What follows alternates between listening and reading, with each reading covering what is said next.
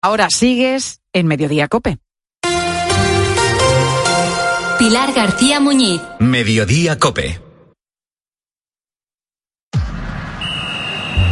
Deportes, deportes, deportes. Cope Bilbao. Estar informado.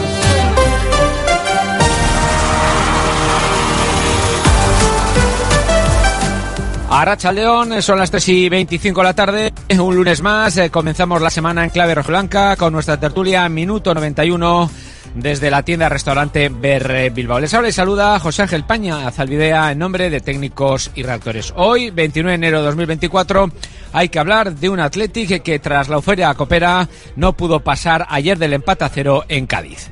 Puertas y persianas Suachu. En Recalde les ofrece la actualidad del Athletic. Un empate a poco o a nada en Cádiz, 0-0, eh, en lo que fue la resaca tras el subidón eh, copero, un partido con rotaciones y eso sí con la reaparición de Geray que no jugaba desde octubre. En cualquier caso, ese desgaste de la competición del CAO tampoco debe de servir eh, de disculpa para un partido muy espeso en la construcción, aunque eso sí, el equipo fue insistente, sobre todo en la segunda parte y además estuvo solvente en defensa. El caso es que los de Ernesto Valverde suman ya 42 puntos, manteniendo a la Real a 6. Un Ernesto Valverde que en todo caso al término del encuentro reconocía que el partido había sido muy flojo.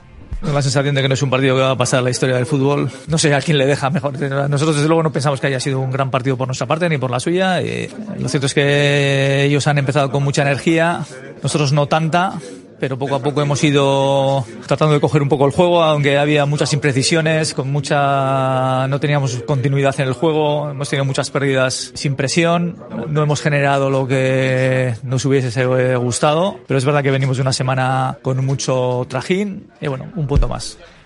Y de lo más eh, positivo del encuentro, como digo, la reaparición de Geray, que reconocía la incertidumbre previa a volver a sentirse jugador.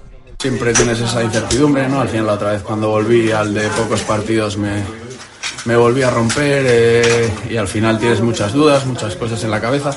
Pero bueno, me he sentido cómodo, me he sentido bien. Eh, en los entrenamientos ya está bastante bien, pero no había tenido la oportunidad hasta ahora. Me ha tocado disfrutarlo desde, desde otro lado, desde arriba. Ahora me toca volver a, al verde cuando el entrenador lo, lo necesite y cuando el equipo lo necesita y, súper contento por ello. El eh, aspecto, la vertiente institucional, esta mañana se ha presentado la plataforma DENOC Erabaki, Erabaki perdón, eh, pretende abrir entre todos los socios y socias un proceso de debate y decisión sobre el futuro de la filosofía rojiblanca. Chema Ondero, que es quien eh, comanda esa iniciativa, explica la misma de la siguiente manera. Nosotros no vamos a proponer absolutamente nada. Nosotros lo que queremos es que las socias y los socios debatan qué filosofía quieren. Si quieren seguir con la misma, si quieren ampliar a hijos de nacidos fuera de Euskal Herria, a nietos, pero nosotros, extranjeros, por cierto, que nos ha llegado a nuestros oídos que hay por ahí un grupo preparándose que quiere extranjeros. Puertas y persianas Suachu. Puertas de garaje de comunidades, puertas industriales y persianas metálicas para locales comerciales. Estamos en Carretera Larrasquitu, en Recalde. Más información en puertasgarajebilbao.es. Llámenos al 944 65 39 62. Puertas Suachu. Y en eh, baloncesto, victoria Bilbao Basket, derrota del Guernica. Los hombres de negro ganaron al Zaragoza 86-83. Octavo triunfo de los de Pons Arnau que toman dos victorias de renta sobre el descenso en la Liga Endesa Femenina. Como les digo, derrota del Guernica en el derby ante el Araski por 75 a 72. Y Chiar Aristimuño, la capitana de las de la Villa Foral, reconocía que no supieron manejar la renta. No hemos sabido jugarles en, en ciertas ocasiones. Creo que que ha habido muchas situaciones defensivas que no hemos defendido bien y han tirado o han estado pues solas. Y bueno en ataque pues mm, creo que nos hemos atascado un poco la zona se nos ha atascado un poco y bueno creo que en eso se ha visto un poco el parcial por último, en la undécima jornada del campeonato mano parejas, derrota de Lordi Rezusta 13-22 ante Peña Albisu y en el descenso Portugalete Trainera, primera prueba seria la pretemporada, victoria guetaria por delante de Ciervena y de Ondarro. Completado este resumen de la actualidad de nuestro deporte, abrimos ya la mesa de análisis rojo blanco en la tienda restaurante Ver Bilbao.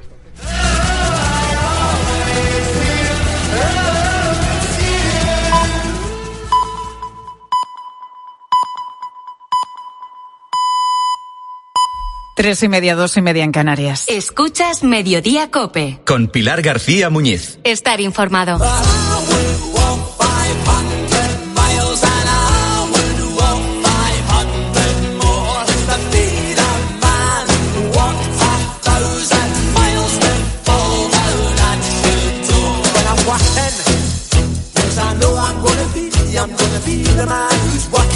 4.800 pesetas, 28 euros con 85 céntimos al cambio.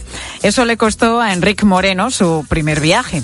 Era el año 1972 y en España se estrenaba el Interrail.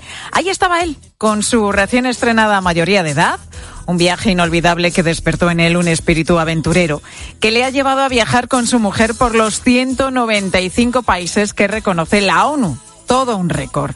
Lo han logrado después de viajar durante más de 40 años. Pues al año siguiente también cogí el Interrail y fui a Escocia. Y bueno, cuando nos casamos, pues, pues fuimos de, viaje, a ver, de viaje de, novios o de bodas a Londres. Y claro, es un viaje especial porque bueno, acabamos de casarnos. Y después al mes siguiente cogimos el R5 y ya fuimos a dar la vuelta a Europa. Y a partir de ahí, bueno, eh, estuvimos algunos años que no salíamos porque la economía no lo permitía, pero a partir de ahí empezamos a salir. Enrique Moreno y su mujer Maite Galindo tienen 69 y 67 años respectivamente. Son de Manresa, Barcelona y en fin de semana de Cope recordaban los comienzos de su gran aventura por todo el mundo. Pues para mí fue algo más que divertido porque eh, para mí sí que era la primera vez que viajaba. Habíamos estado por Francia, pero, pero era un momento especial y además eh, lo, recuerdo que en, los bajos del, del, hotel teníamos una máquina que ahora estaría muy desfasada, que jugábamos al tenis y nos lo pasábamos pipa, de verdad, como dos niños. Y además nos pasábamos el día caminando muchísimo, muchísimo, muchísimo y llegábamos tan cansados al hotel que había una, una, una bañera muy grande y nos metíamos los dos y nos quedamos, bueno, casi fritos. Muchos kilómetros han venido después de aquella luna de miel hasta llegar a ese récord de pisar todos los países que reconoce la ONU.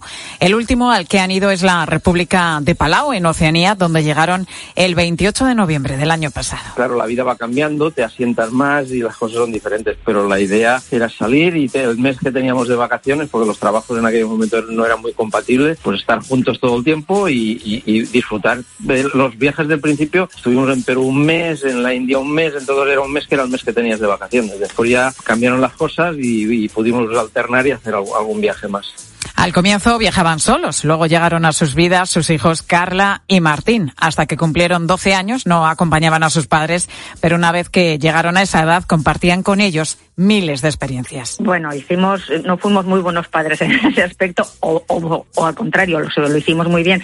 Eh, al día siguiente de cumplir mi hija un, un año, la dejamos para irnos a la India tuvimos la suerte de que mis padres eh, nos animaban a dejar a los críos y marcharnos. Entonces salimos sin ellos unos cuantos años y cuando cumplieron los 12 años, tanto el uno como el otro, a partir de los 12 años vinieron con nosotros. Ese límite de edad de los 12 lo pusieron Enrique y Maite porque consideraban que sus hijos necesitaban una cierta madurez para viajar. En el caso de Carla, la hija mayor, sus primeros destinos a esa edad fueron Pakistán, India y Jordania. Creo que salió a sus padres. Todo le parecía bien, todo le parecía bonito y todo le parecía estupendo. Recordamos con mucho cariño más de una vez que estábamos un día en Pakistán y las, las cenas en vez de ir de restaurante comprábamos algo y nos lo comíamos en la habitación y compramos pollo, pero allí todo era picante. Y con sus 12 añitos el pollo era tan picante que la nariz le, le, le sudaba y decía, pero está bueno, ¿eh, mamá? de todos los países que han visitado, a Enrique hay uno que le gusta especialmente. Uzbekistán, su favorito. Hasta en tres ocasiones han ido y aseguran que volverán. Entre sus ciudades preferidas elige Estambul, por lo abierta que es la gente allí. Dice que también por su belleza. En la otra cara de la moneda, en el repaso de aquellos viajes que no han sido tan buenos como esperaban. Ellos destacan la India. Dicen que su primer recuerdo coincidió con el asesinato de Indira Gandhi y en aquellos días no había forma de moverse por, por allí. No encontraban ni siquiera un sitio donde comer. Enrique y Maite a día de hoy siguen haciendo y deshaciendo maletas. Su próximo destino está cerquita. Mallorca. Allí escribirán la siguiente página de su increíble bitácora de viaje.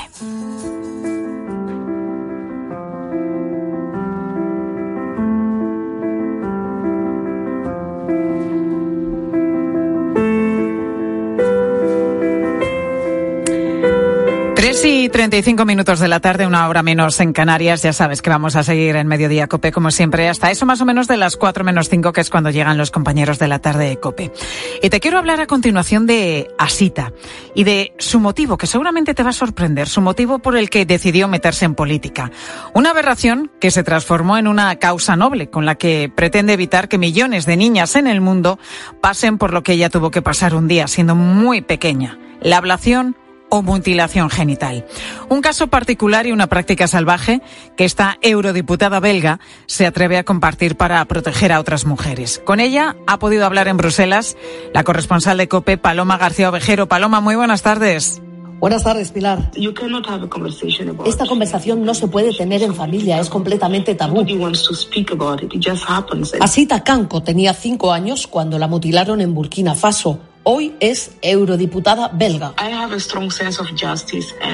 Tengo un fuerte sentido de la justicia y no me gusta la política, pero mi ambición no es solo acabar con la ablación genital, sino devolverles la libertad. En Europa hay 600.000 mujeres que han sufrido o están en riesgo de sufrir esta ablación. uh, in fact, to um, the welcoming of migrants from. La prevalencia está creciendo con la acogida de refugiados que vienen de países en guerra, Etiopía, Somalia, Guinea-Conakry, donde el 99% de las mujeres son mutiladas. Fabián dirige GAMS, la ONG que intenta proteger y prevenir a las hijas. Cada año tenemos niñas que se despiden de su colegio y nunca regresan de las vacaciones. No sabemos si han muerto en esta práctica o las han casado en el país de origen de la familia. Pues son nada menos que tres millones de mujeres y niñas las afectadas por la ablación cada año en el mundo. Y es justo en ese momento, en ese momento del año, durante las vacaciones escolares, cuando más casos se producen. Por eso Asita Kanko pide que los profesores de estas niñas estén especialmente atentos cuando sepan que viajan a África por primera vez.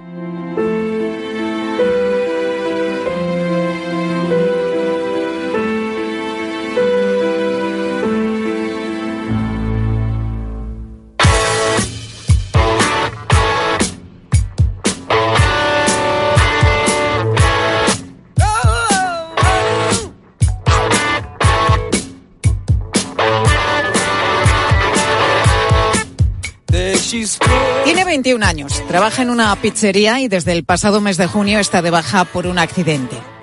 El Alfonso no es un caso real, pero podría ser perfectamente uno de los más de 7.700.000 partes de baja que la Seguridad Social cursó hasta septiembre del año pasado, el último del que hay datos disponibles. Y también uno de tantos casos, este número es imposible realmente de cuantificar, de los que se investigan por parte de detectives privados en España, como con el que me encuentro ahora mismo.